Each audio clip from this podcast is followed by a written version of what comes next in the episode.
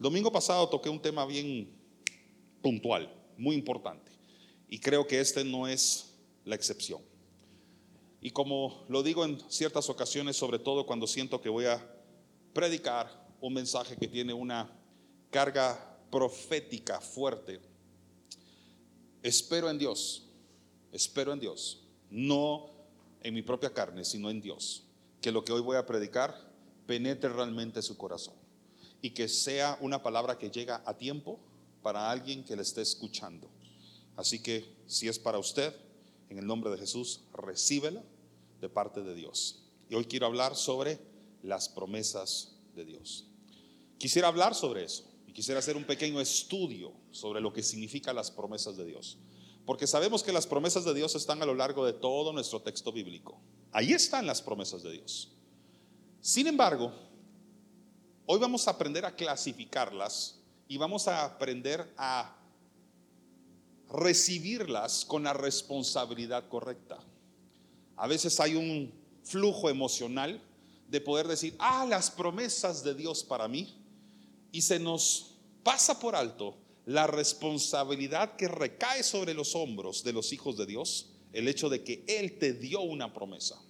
Las promesas son una enorme bendición, pero cargadas de una gran responsabilidad para las que las lee y las recibe en el nombre de Jesús. Ahora, como casi todas las enseñanzas, déjeme hablarle sobre tres cosas que usted ya sabe que voy a decir. Las personas, los lugares y los tiempos. ¿Cosas nuevas? No, aquí siempre repita lo mismo. ¿Se acuerda cómo he hablado que los planes de Dios se ejecutan o se mueven con las personas, los lugares y los tiempos? Cada vez que Dios quiere presionar un botón en el cielo desde su trono para ejecutar un plan en la tierra, o sea, figurativamente hablando, obviamente afecta esas tres dimensiones. Va a afectar a gente en la tierra, a uno, a una familia o a la humanidad completa. Va a afectar lugares, porque las personas las va a mover a lugares, o los va a sacar de lugares, o va a despojar lugares, los va a inundar o los va a secar. Dios siempre afecta lugares cuando pone en acción planes. Y número tres, son tiempos. Cada vez que Dios ejecuta un plan, cambia los tiempos. Viene un nuevo tiempo, una nueva era. Por ejemplo, todos conocemos aquí tres eras reveladas al hombre. La era del Padre, la era del Hijo y la era del Espíritu Santo. Cada vez que Dios ejecuta un plan, ¡pum!, cambia los tiempos. Y cada vez que Dios ejecuta un plan en su vida, prepárese siempre para dimensionar y estudiar cómo estos tres factores están cambiando. ¿Cómo está afectando Dios mi derredor?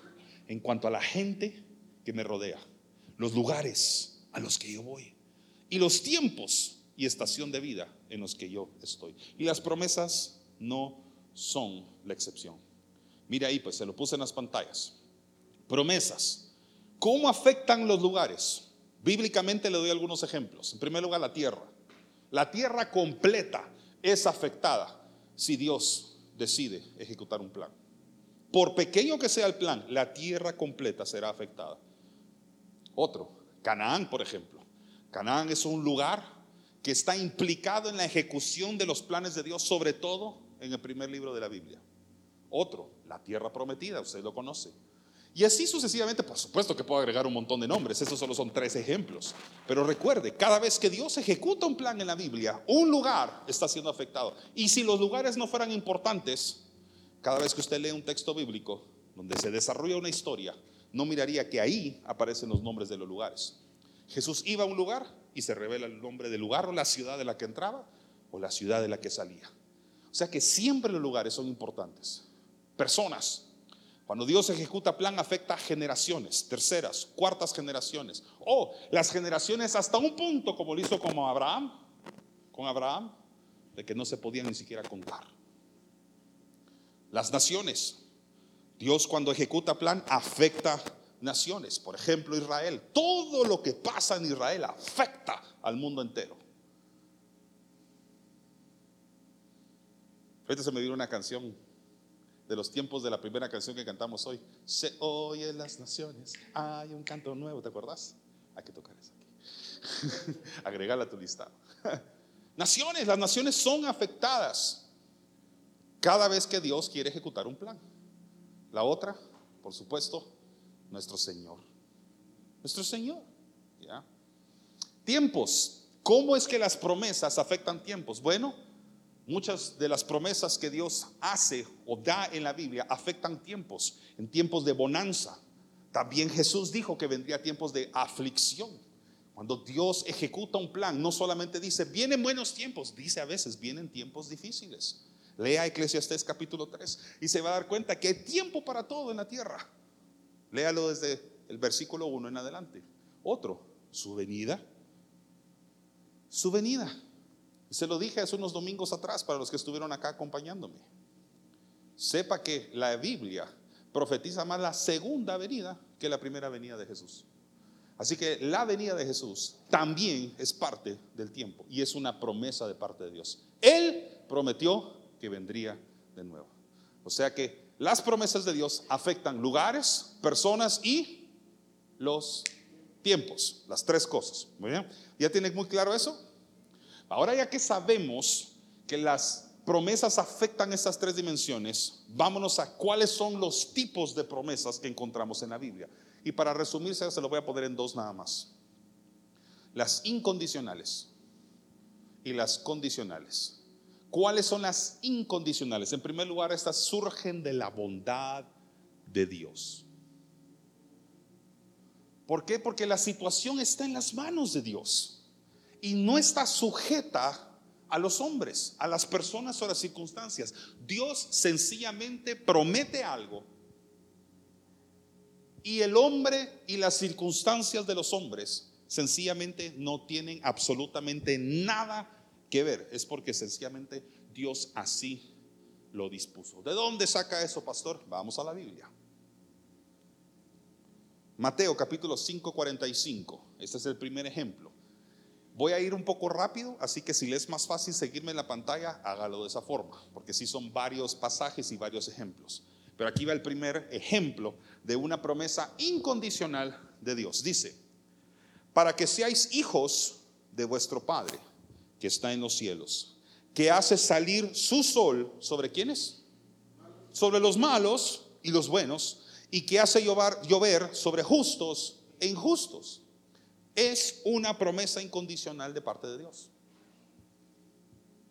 O sea que ser bueno o ser malo no determina de si va a llover o no va a llover. Dios puede hacer llover sobre malos y sobre buenos, sobre justos y sobre injustos. Y Él no le va a rendir cuentas a usted de por qué sale el sol sobre los buenos y sobre los malos. Este día, esta mañana, despertaron justos, despertaron injustos. Murieron tal vez justos y despertaron injustos esta mañana. Y Dios no le tiene que revelar, perdón, no le tiene que rendir cuentas a usted de por qué Él lo hace de esa forma. Es una promesa incondicional. Va una, una más. Nahum. Nahum es un libro de su Biblia, si no lo sabía, si está ahí, es un profeta menor, solo tiene tres capítulos, es bien chiquito, pero ahí está.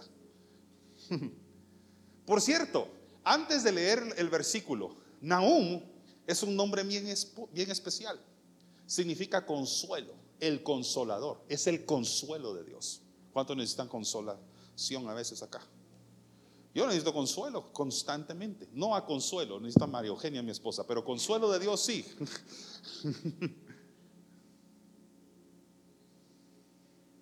Mire pues, dice, nuestro Dios es bondadoso, amén. Y cuida de los que en Él confían. En momentos de angustia, Él nos brinda protección. ¿Sí? En momentos de angustia, Él nos brinda protección. ¿Ok? Incondicional. Le voy a dar una más. Primera Corintios 15, 10. Solo que ahorita voy a leer. Estoy leyendo unas traducciones distintas. Voy a leer ahorita la nueva traducción viviente. Esa se resume, perdón, se abrevia como NTV. Dice así. Sin embargo, lo que ahora soy, todo se debe a que Dios derramó su favor especial sobre mí y no sin resultados, pues he trabajado mucho más que cualquiera de los otros apóstoles, pero no fui yo, sino Dios quien obraba a través de mí por su gracia. Es decir, yo me he esforzado, pero no fue por mí, sino por su gracia. Que Dios me ha dado favor, Dios ha sido bueno. La primera, la primera clasificación de promesas de Dios al hombre son las incondicionales.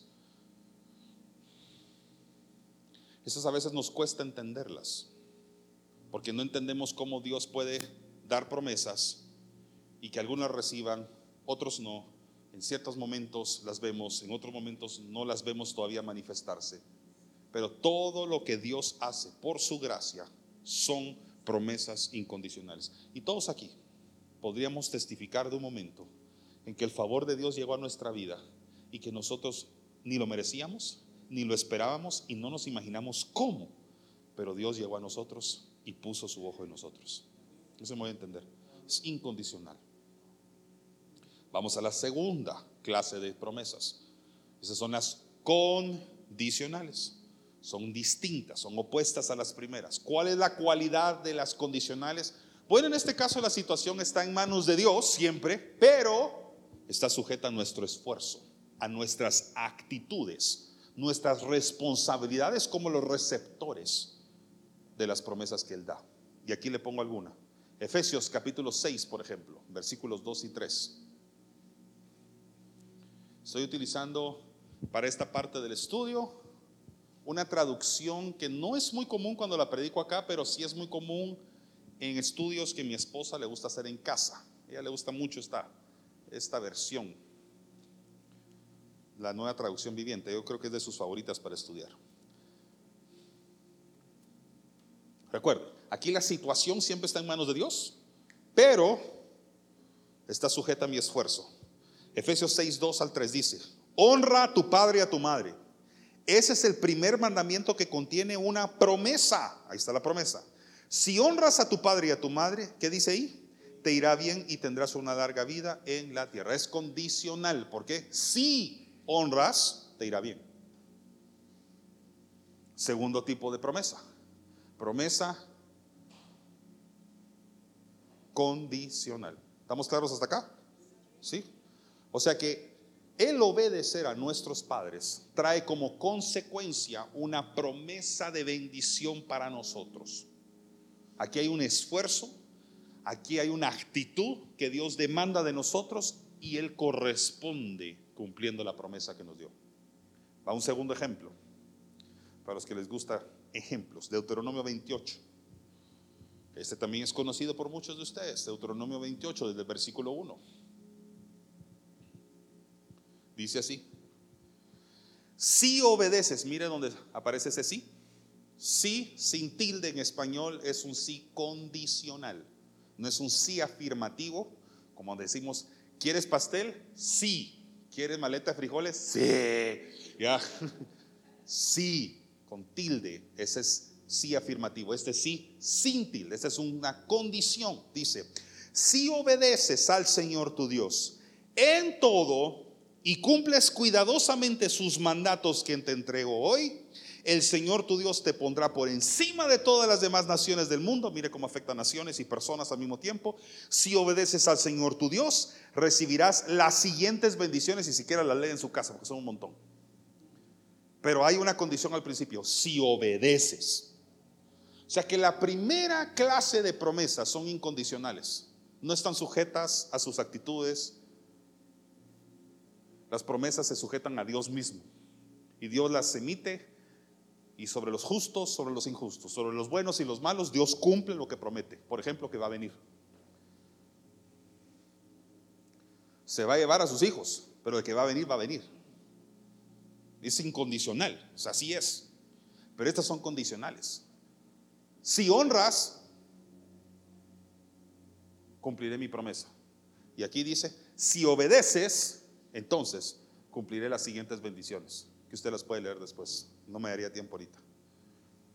Así que, iglesia, para entenderlo bien, hay que saber balancear, hay que encontrar un balance entre la gracia de Dios expresada en sus promesas y el esfuerzo que nos corresponde a nosotros a veces hacer. Todos digan, hay un balance. entre la gracia y mi esfuerzo. Le voy a dar un ejemplo bíblico, le voy a dar cuatro ejemplos bíblicos de cuántas veces Dios a través de su gracia cumple una promesa, pero demanda un esfuerzo de parte de aquella persona que le dio una promesa. El primero ejemplo bíblico será el arca de Noé.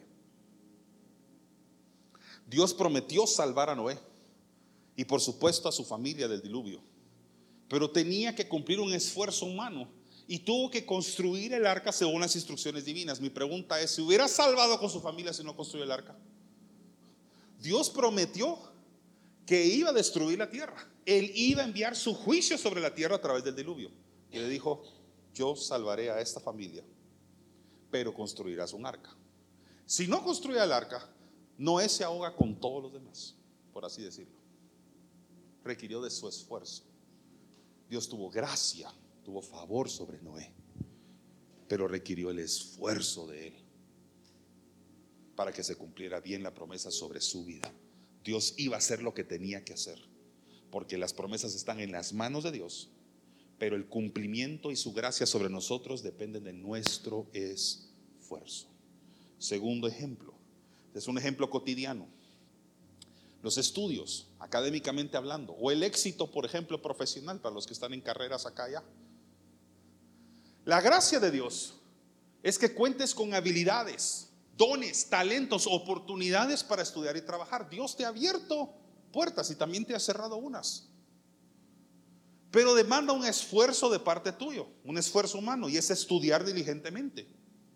Dios le puede haber dado a un niño, a un joven, a un adolescente, a un adulto, un talento especial para tener aptitudes académicas sobresalientes.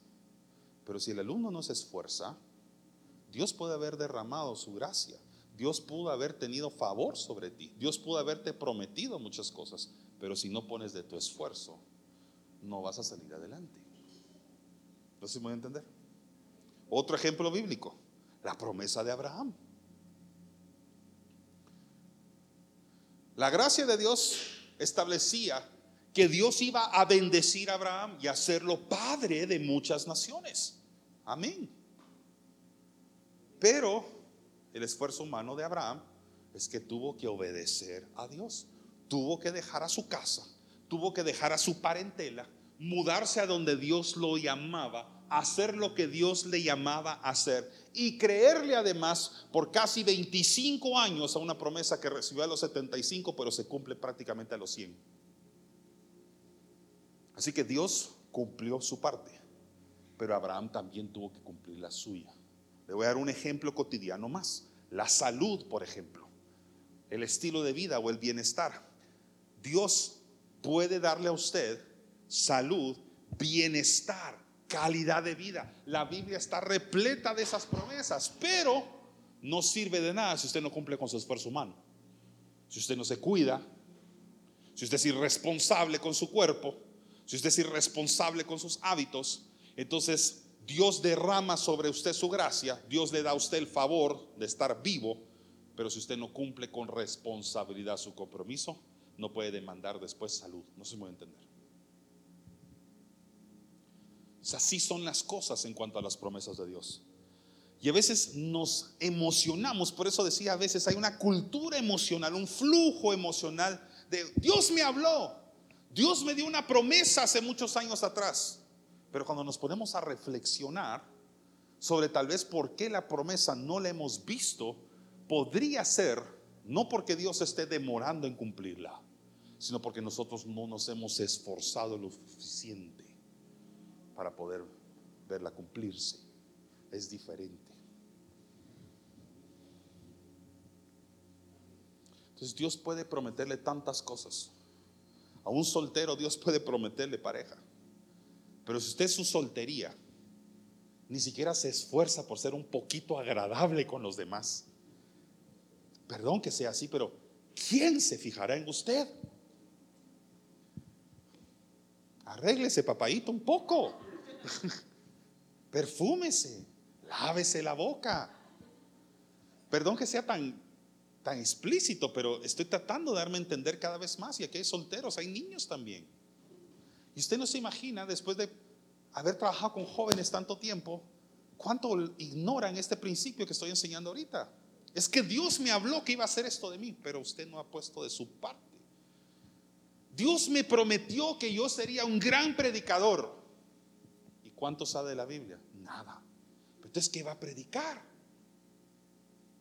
Tal vez puede ser un gran comunicador, pero si va a predicar la palabra de Dios, tiene que esforzarse en leerla y aprenderla. Es que Dios me prometió que yo sería un servidor suyo, un ministro suyo.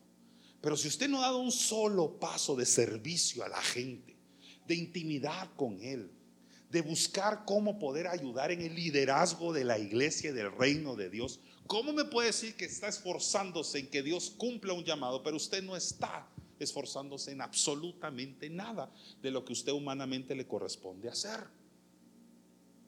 Entonces, nos gusta recibir promesas, pero fallamos, si fuera una clasificación, no sacamos ni 60 puntos en el esfuerzo humano que nos corresponde a nosotros.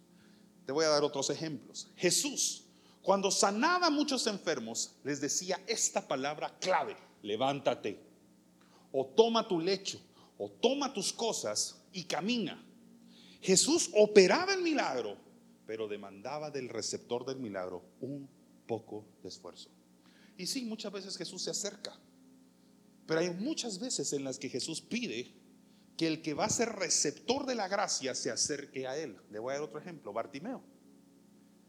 El ciego Bartimeo recibe el milagro de parte de Dios, pero lea bien lo que pasa.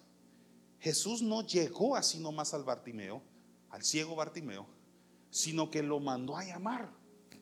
Y lo lógico hubiera sido, pero si él todavía es ciego, pues sería bueno que Jesús se acerque y lo ayude un poquito. No. Hizo que el Bartimeo, desde donde estaba, no sé qué distancia, desde donde estaba, reprendido por los discípulos, que lo estaban haciendo callarse, él gritaba otra vez, Jesús, hijo de David, ten misericordia de mí. Y Jesús pronto le llama la atención el clamor de un ciego y lo manda a llamar cuando tal vez lo humanamente lógico hubiera sido que él se acercara al ciego, hace que el ciego, con cierto esfuerzo, tal vez con la ayuda de algún discípulo, llegara hasta donde estaba Jesús. Así que el hecho de que Jesús se presente en nuestras vidas, se manifieste en bondad, en bendición, en gracia y favor y misericordia para nosotros, siempre va a demandar de nosotros un esfuerzo. Aun cuando nosotros por gracia recibimos la salvación, nosotros nos esforzamos. Y Pablo hablaba y exhortaba claramente en sus cartas. Lea las cartas de Pablo, que la iglesia debía esforzarse, perseverar en la obra de Cristo constantemente. Y lo retaba a nuevos niveles de fe, aunque la salvación ya había llegado. Usted puede llevar una semana, dos, tres meses, tres años, treinta años de ser salvo, pero todavía no se ha esforzado lo suficiente para poder ver el cumplimiento completo de lo que Dios le prometió algún día. La razón por la que a veces no vemos muchas cosas, porque nos ha fallado el esfuerzo. Pastor, es que estoy cansado. Pastor, es que eso se ve bien difícil. Probablemente sí lo es. Pero entonces está ignorando verdades de la palabra, como por ejemplo otra promesa de que Cristo será su fuerza. Cristo será su fuerza. ¿Le puedo dar una tarea? Esto no estaba en la prédica contemplado, pero... Salmos 28, 46 y 118. Son salmos completos. Léalos en su casa cuando pueda. Eso no está aquí en la pantalla, no está en la prédica. Eso es totalmente bonus. I don't know what you call it, pero it's a bonus. Salmos 28, 46 y 118. ¿Por qué le estoy mandando a leer esto? Porque ahí va a encontrar que Dios es su fuerza. Estos pasajes empiezan recordándole que Jehová es su fuerza, que Dios es mi fuerza, Dios es que me fortalece. Léalo completo después. Dios es su fuerza. Es que, pastor, es que Dios me ha prometido de verdad que voy a tener un matrimonio feliz, pero yo no veo nada. Esfuércese. Ponga de su parte. Sea valiente. Se lo dijo a Josué. Esfuérzate y sé valiente. Por ejemplo, en nuestra iglesia tenemos programas de matrimonios, consejería matrimonial, tenemos eventos. Este año, por unas razones que no vienen al caso ahorita, no pudimos nosotros hacer nuestro tercer seminario de matrimonios inoxidables, pero le pido a Dios que nos dé el favor para poderlo hacer el próximo año. Pero usted puede pedirle a Dios, bendice mi matrimonio, enriquece mi matrimonio, sé el éxito de mi matrimonio y no nosotros. Pero si usted no invierte espiritualmente en él, no demande entonces después de que Dios cumpla su parte, si usted no pone de la suya. Éxito financiero. Dios promete bendecirte económicamente, que no te faltará nada. Hay muchas promesas en la Biblia de que Dios suplirá todas tus necesidades y conforme sus riquezas en gloria te puede dar. Es impresionante la cantidad de veces que en la Biblia aparece eso. Pero quiere ser irresponsable de sus finanzas. En una ocasión escuchaba a un pastor compartir este principio y fue hace muchos años, me causó gracia, pero la verdad que no es tan simpático como él lo hizo sonar.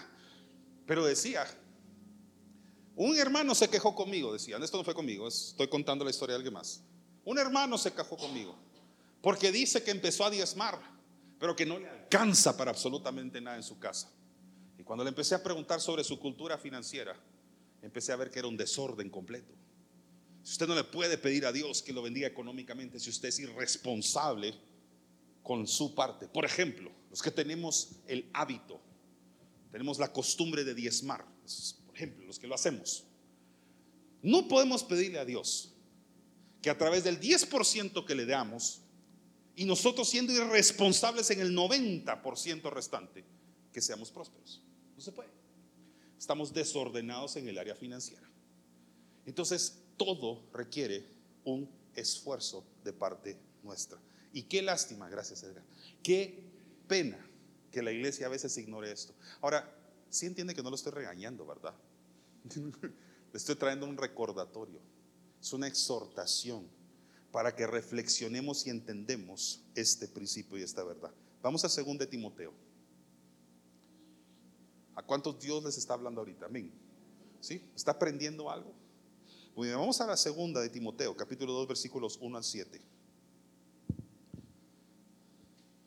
Edgar nos recordaba aquí hace un ratito Josué, capítulo 1, esfuérzate y sé valiente, pero mire el recordatorio que se le hace a Timoteo en esta carta.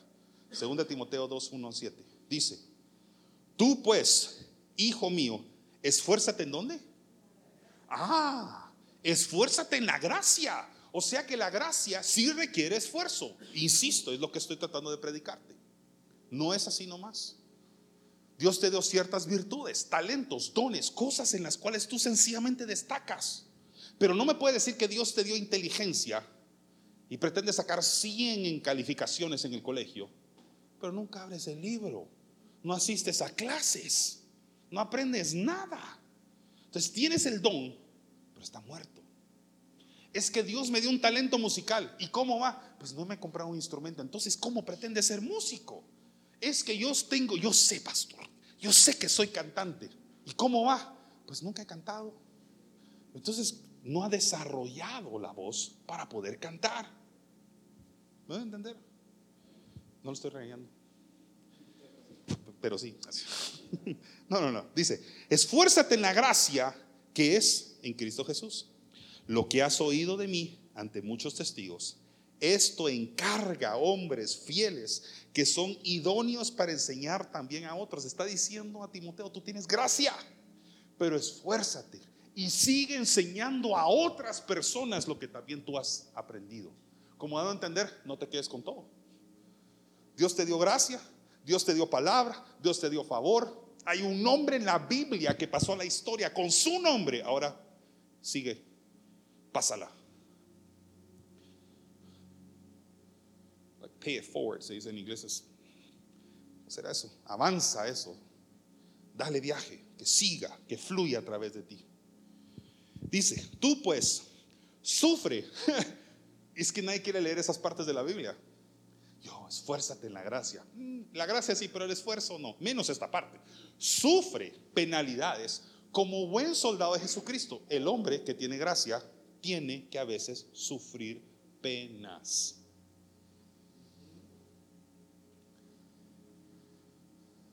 ¿Acaso no ha logrado usted algo exitosamente recientemente? Una promoción, un título, un diploma, una medalla. ¿No recibió algo y no requirió un poquito de esfuerzo? Y que después usted pueda decir, como dice ahí, valió la ¿qué? Ahí está. Valió la pena el esfuerzo que hice para que la gracia fuera manifestada y la pudiera ver. Vale la pena esforzarse. Vale la pena entonces, pastor, perseverar en matrimonio, aprender. Yes, vale la pena. ¿Quiere ver su matrimonio bendecido y feliz? Vale la pena. Invierta en lectura bíblica, libros, talleres, seminarios. Enriquezca su matrimonio. Esfuércese. Pastores que a veces es difícil. Esfuércese. Probablemente usted es más difícil que ella.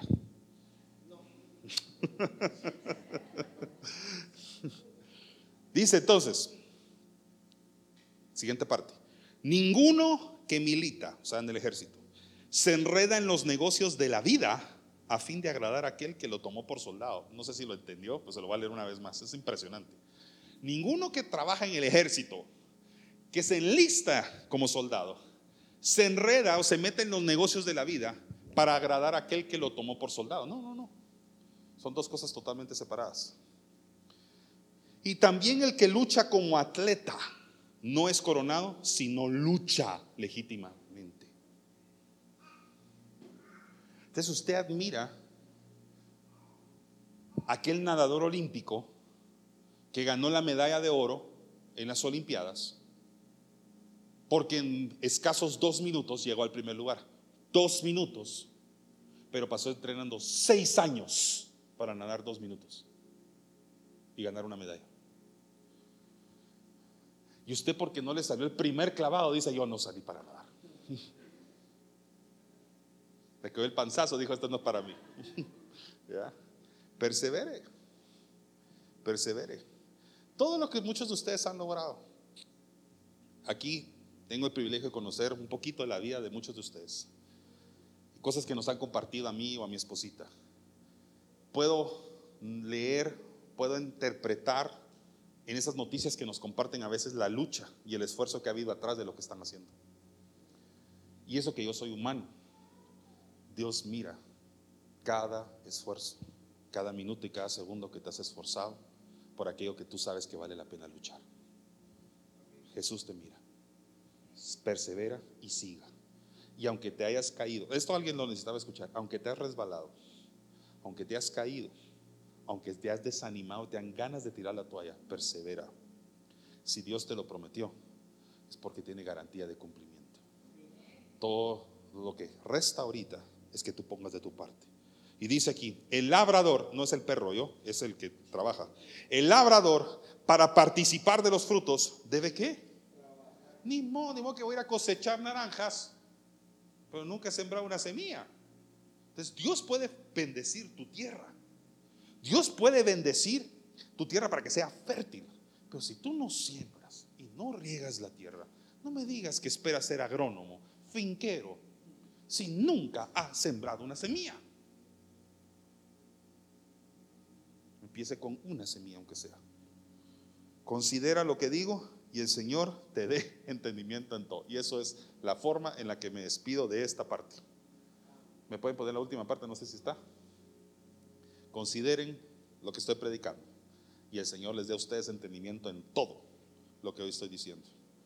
Le voy a leer otra vez 2 Timoteo, lo mismo, pero se lo voy a leer solo la primera parte, en palabra de Dios para todos. Ahí aparece, dice, Timoteo, hijo mío, saca fuerzas del generoso amor. ¿De dónde se sacan las fuerzas? Del generoso amor que Dios nos da por pertenecer a Jesucristo. O sea que por eso es de que Jesús es nuestra roca. Y es Jesús es nuestra fuerza. Saca fuerzas de ahí, del generoso amor que Dios da. Impresionante esto. Lucas 24, por favor. Voy a estar en la traducción al lenguaje actual, esa la uso mucho para predicar. Sobre todo voy a usar esa hoy porque esta historia es muy conocida, ya la prediqué, creo que lo prediqué para Semana Santa. pues no el, no el tema, pero sí prediqué, eh, prediqué con este pasaje. Lucas 24. Sí, creo que fue por ahí por Semana Santa. Dice Lucas 24.1. El domingo, o sea, un día como hoy, al amanecer, las mujeres fueron a la tumba de Jesús para llevar los perfumes que habían preparado. ¿La tumba qué, qué significa? Es un lugar de luto, muerte. ¿Sí? O sea que tienen expectativas de encontrar el cuerpo de Jesús ahí, pero todos sabemos, que conocemos la historia, que el cuerpo ya no está. Versículo 2. Cuando llegaron, vieron que la piedra que tapaba la entrada de la tumba ya no estaba en su lugar. Versículo 3. Entonces entraron en la tumba, pero no encontraron el cuerpo de Jesús. Y uno diría que aquí lo que debería decir es algo así como, ah, lo que Jesús dijo que iba a pasar. Lo que prometió está a punto de cumplirse, pero mire, ellas reaccionaron como nosotros hacemos lo mismo siempre. Entonces, perdón, versículo 4. Ellas no sabían qué hacer ni qué pensar. Y antes de que la juzgue, ¿no estado usted en las mismas condiciones que ella? Que usted dice, no sé qué hacer y no sé qué pensar. Y en inglés la expresión es un poco más común. I don't know what to do, I don't know what to think. No sé qué pensar y no sé qué hacer. Y uno se queda como inmóvil, estático. Y vaya si no hemos estado muchas ocasiones así. Y quizás alguien que está escuchando este mensaje está precisamente en ese momento. Llegó con expectativas de algo, algo lo asombró y te quedaste perplejo, inmóvil, anonadado. ¿Qué pasó aquí? No sé qué hacer y no sé qué pensar. ¿Y sabe cuándo usted sabe que está en ese estado? En no saber qué hacer ni qué pensar, cuando tiene que ir a alguien más para que le diga qué pensar y qué hacer. Ese es el momento. Ahí lo puede identificar. Cuando va con mamá, papá, esposa, esposa, jefe, amigo, pastor, y le dice, fíjese que estoy en esta no sé qué hacer, no sé qué pensar, dígame usted, usted está exactamente en las mismas condiciones que ella, que ellas, perdón. De pronto, ahí viene la gracia. Dos hombres se pararon junto a ellas. Tenían ropa muy blanca y brillante. Las mujeres tuvieron tanto miedo que se inclinaron hasta tocar el suelo con su frente. Y los hombres le dijeron, ¿por qué buscan entre los muertos al que está vivo? Prácticamente, ¿qué están haciendo aquí? Mientras estén en esta cueva, ustedes no van a entender el propósito por lo cual pasó lo que pasó. Y versículo 7 está donde yo quería llegar y por eso está subrayado. Dice, ¿qué es lo que la primera palabra que aparece en la pantalla? Ahí está. Si todo lo anterior al mensaje no le pusiste atención, podrías prestarle atención a esta última parte. Tal vez Cristo te hizo venir aquí para recordarte. Las promesas son para ser recordadas. ¿De dónde saca eso, pastor? Muchas promesas que están aquí están otra vez aquí y otra vez acá. ¿Por qué las promesas de Dios aparecen continuamente en varios pasajes de la Biblia, en distintos libros. Porque hasta la Biblia se cita a sí misma? Porque Dios quiere recordarle a sus hijos sus promesas. Y por eso usted a veces lee en Efesios lo que dice en otro libro. Porque Dios le gusta recordar sus promesas a los hombres. Él sabe nuestra naturaleza humana. Sabe que somos como esas mujeres que entraríamos a un lugar sabiendo que Él prometió que iba a resucitar y entraríamos diciendo, no solo se murió, sino que encima se lo robaron. Así entraríamos, igual. Entonces viene la gracia y te dice, recuérdate, recuerda. Esa visita de esos dos hombres vestidos de blanco, esos ángeles que probablemente están hablando con esas mujeres, es la expresión de la gracia de Dios. Porque bien se pudo haber quedado en la historia. Lo encontraron, vieron que estaba perdido y saben qué hubieran hecho ellas hubieran regresado a la multitud y a los discípulos, se robaron el cuerpo. Y el plan de Dios era que regresaran a decir, está vivo.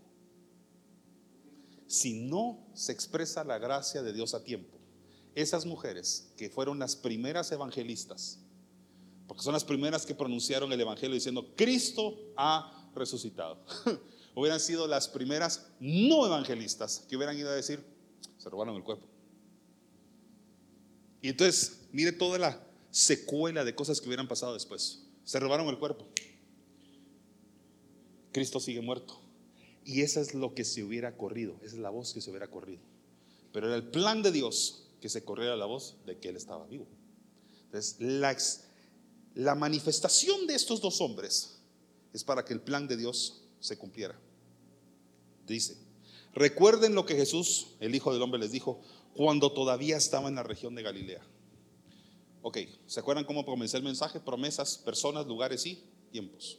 Ok, solo aquí dice, recuerden lo que el Hijo del Hombre, personas, les dijo cuando tiempos todavía estaba en la región de Galilea, lugares. Cada vez que Dios establece, recuerda promesas, trae en memoria las tres cosas, personas, lugares, tiempos. Entonces, si tú estás ahorita a punto de ver o estás viendo una promesa de Dios cumplirse, ten presente esas tres cosas. ¿Qué gente está siendo afectada? ¿Qué lugares están siendo afectados? ¿Y en qué tiempos estoy? ¿En qué tiempos estoy? Constantemente, cada vez que damos consejería, por lo menos en esta iglesia, esas tres dimensiones son básicas en todo lo que nosotros hablamos y expresamos a la gente. Entonces, aquí te hago una pregunta a ti. ¿Qué te ha dicho Dios? ¿Qué va a ocurrir en tu vida? Que hoy viniste aquí para que te lo recuerde el Espíritu Santo. Para que escuches este predicador, este pastor, decirte, ¿qué dijo Dios que iba a pasar? Yo sé que las condiciones ahorita son parecidas a las de ella, indeseables Tal vez las condiciones en las que estás son, es que no es lo que yo no entiendo. Si Dios me dijo, ahí está, recuerda lo que Dios te dijo.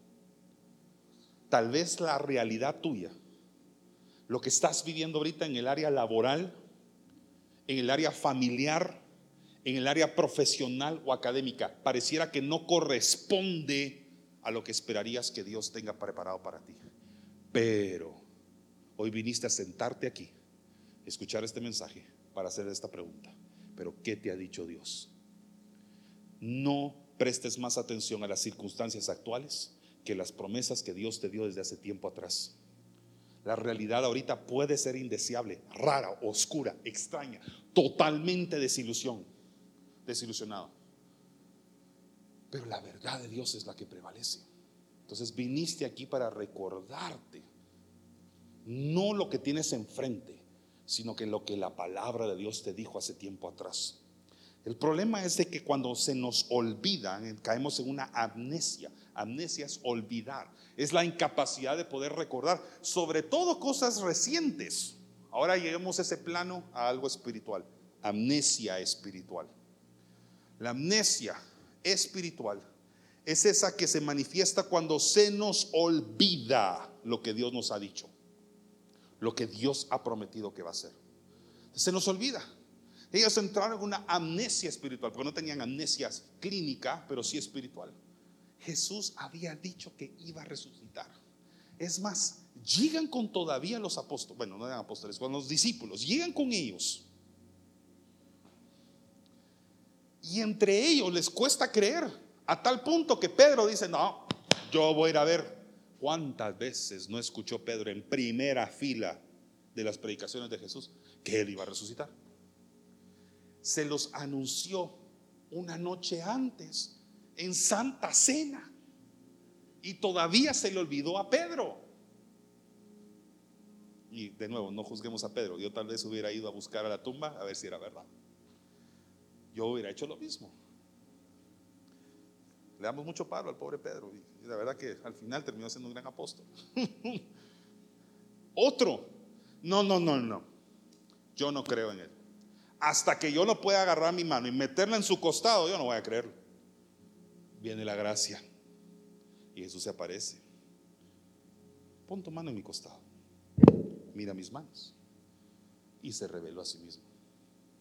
Así que Dios tiene tanta gracia que antes de que a ti se te olvidaran sus promesas, preparó este día, este mensaje, esta prédica, para que tú la escucharas y antes de que cayeras en una amnesia espiritual y empezaras a retroceder a lo que Dios te está llamando a hacer, te recordara de, yo te di una palabra, yo te di una promesa y la voy a cumplir. Mi pregunta es, ¿qué estás haciendo tú?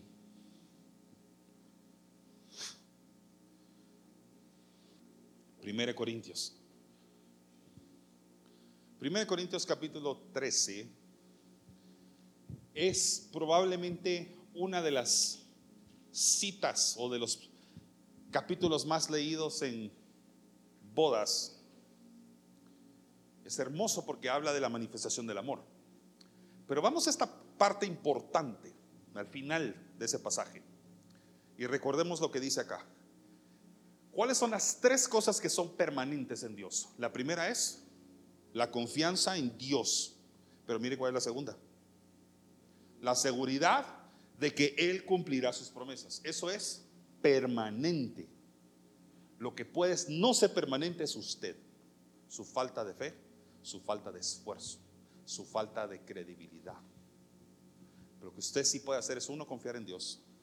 Dos, recordar que Él seguramente cumplirá sus promesas. ¿Y cuál es la tercera? El amor.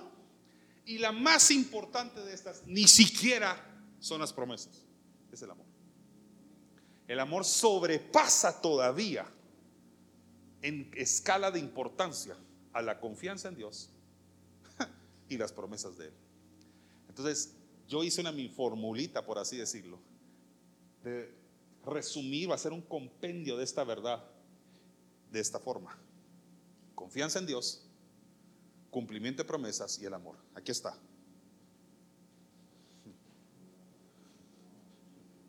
Confío en Dios de que Él cumplirá sus promesas porque me ama. Porque te ama. Y el amor es más importante que las anteriores. Hablaba una vez con un músico que le tengo mucho cariño y me decía, ¿te das cuenta cómo muchas veces se nos, se nos olvida algunas cosas que la Biblia dice y le ponemos nuestras propias palabras, interpretaciones? Yo le digo, sí, ¿a cuál te referís? Me dice, fíjate que hay una que se sembró mucho en la iglesia hace mucho tiempo y creo que ya se ha corregido ahora, pero dice que Dios bendice al dador alegre. La Biblia no dice Dios bendice al dador alegre, dice Dios ama yo prefiero que me ame de primero, porque sé que si me ama me bendice de todas formas. No se entender. Entonces, yo prefiero saber que Dios me ama, porque sabiendo que Dios me ama, sé que Él cumplirá sus promesas en mí y mi confianza en Él se va a aumentar. El amor es todavía más importante que las promesas que hoy acabo de predicar, porque el amor es Él. Dios es amor y Dios sobrepasa en escala de importancia todavía el cumplimiento de sus promesas, porque Él es amor, están incluidas en Él. ¿Me está siguiendo? Así que las promesas de Dios, y con esto, con esto termino, despido el mensaje, dice, las promesas de Dios, esto es para usted, son, son bendiciones destinadas a ti, pero entiende iglesia que no se quedan contigo, esto no es en la Biblia, ese es el resumen del mensaje. Sino que cumplen un propósito a través de ti. Lo que quiero decir con esto es que hay promesas que Dios ha dado a muchos de los que hoy están aquí. Que tal vez hasta la fecha tú pensabas que la promesa se trataba de ti y nada más de ti. Tienes que recordar Génesis capítulo 12 y regresar a la primera y más importante bendición. Abraham. Cuando Abraham fue bendecido, le dijo, a través de ti serán bendecidas las naciones de la tierra.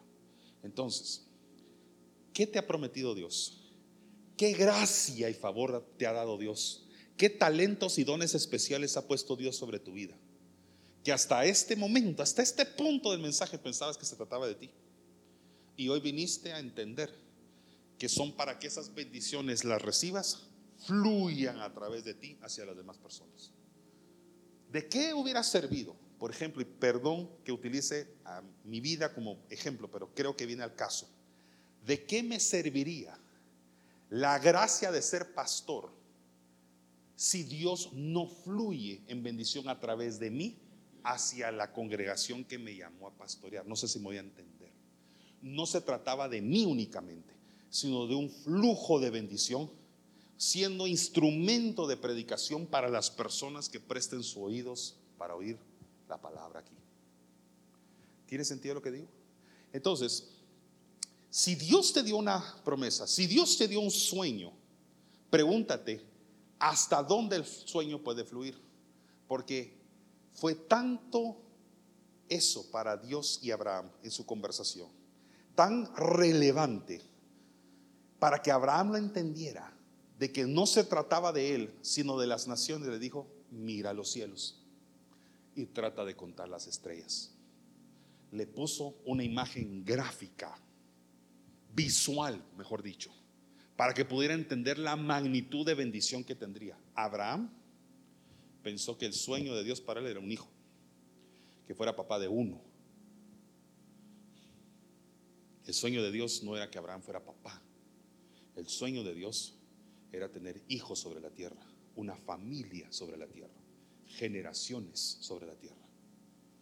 Entonces, si Dios te ha dado una bendición y un favor especial, algo para lo que tú sencillamente haces bien, algo para lo que tú sencillamente tienes gracia y favor, pregúntate cómo eso fluye en bendición hacia otras personas.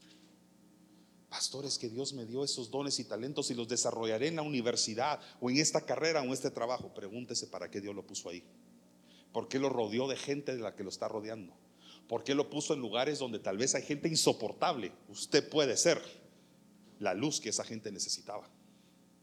O Dios tiene un trato con los insoportables, o Dios va a tener un trato con usted y lo va a entrenar en medio de gente insoportable. Usted no se imagina. Porque para Dios en el amor no existe lo insoportable.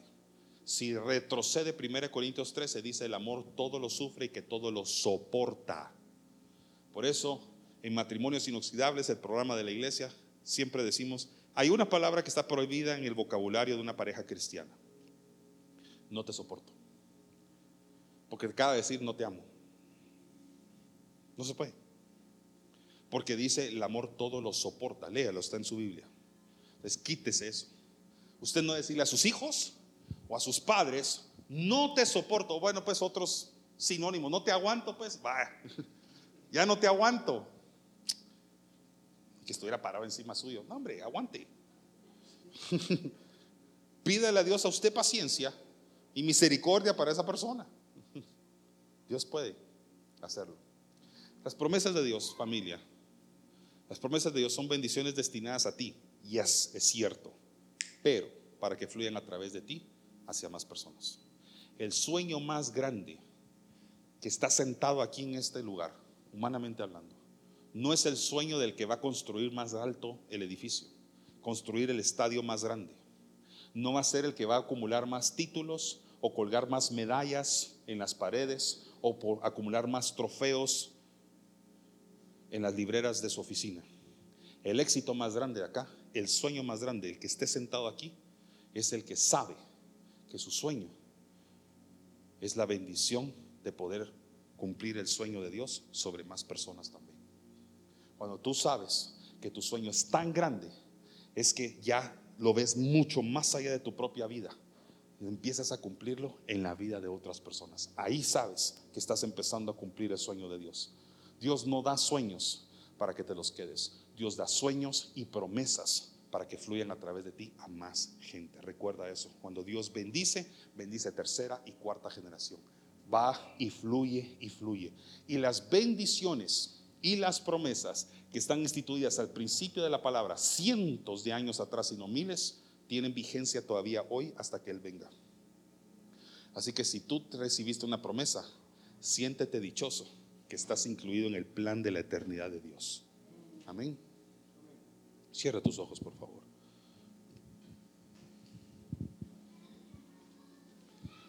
Padre, en el nombre de Jesús damos gracias por la palabra que has hablado en nuestros corazones este día.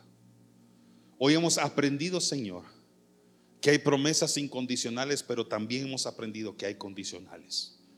Promesas que has dado a nosotros, que requieren también de nuestro esfuerzo, nuestras actitudes, nuestro comportamiento adecuado. Y hoy, Señor, te damos gracias por esas promesas que nos has dado, empezando por las más importantes, las que están en tu palabra. También te damos gracias por las promesas, las palabras, las profecías que tal vez has dado a cada uno de nosotros, a nuestras familias, nuestros hogares, nuestras vidas individuales. Hoy nos sujetamos una vez más a ti, Señor, y te pedimos perdón si hemos ignorado o nos hemos atrevido a olvidar lo que tú nos has dicho. Perdónanos, Señor, si hemos actuado como incrédulos, si nos hemos puesto impacientes, si necesitamos esperar más, si necesitamos perseverar más, Señor, esforzándonos en lo que nos has llamado a hacer. Y quizás hemos querido desistir, hoy te pedimos perdón y nos ponemos a cuentas contigo una vez más. Te damos gracias, Señor, por tu palabra infinita y por tu palabra eterna. Y en el nombre de Jesús, ponga por favor en su corazón ahorita, en su mente en su imaginación, a las personas a las que Dios muy cercanamente a usted los ha llamado a bendecir o ser de bendición. Para los que tienen familia, núcleo familiar, los que tienen cónyuge, por favor comience por ahí. Ponga en su mente ahorita a esas personas a las que Dios a usted lo ha llamado, lo ha encomendado, no solamente a recibir bendición, sino a bendecirlos a ellos también. Si es papá, traiga su mente ahorita, por favor, a su cónyuge, a sus hijos, a sus nietos si ya los tiene. Igualmente a usted, a su marido, a, sus padres, a sus hijos, a sus hermanos. Piense el privilegio que usted le ha dado y la responsabilidad que Dios le ha encomendado de ser bendición a esas criaturas. Gracias Señor. Tú eres bueno, eres grande y eres todopoderoso. Puede repetir después de mí. Gracias Señor por tu amor por mí, por tu gracia, por tu favor y por tus promesas. Hoy dispongo a recordarlas continuamente y esforzarme en lo que a mí me corresponde hacer. En el nombre de Jesús. Amén. Denle una ofrenda de palmas al Señor.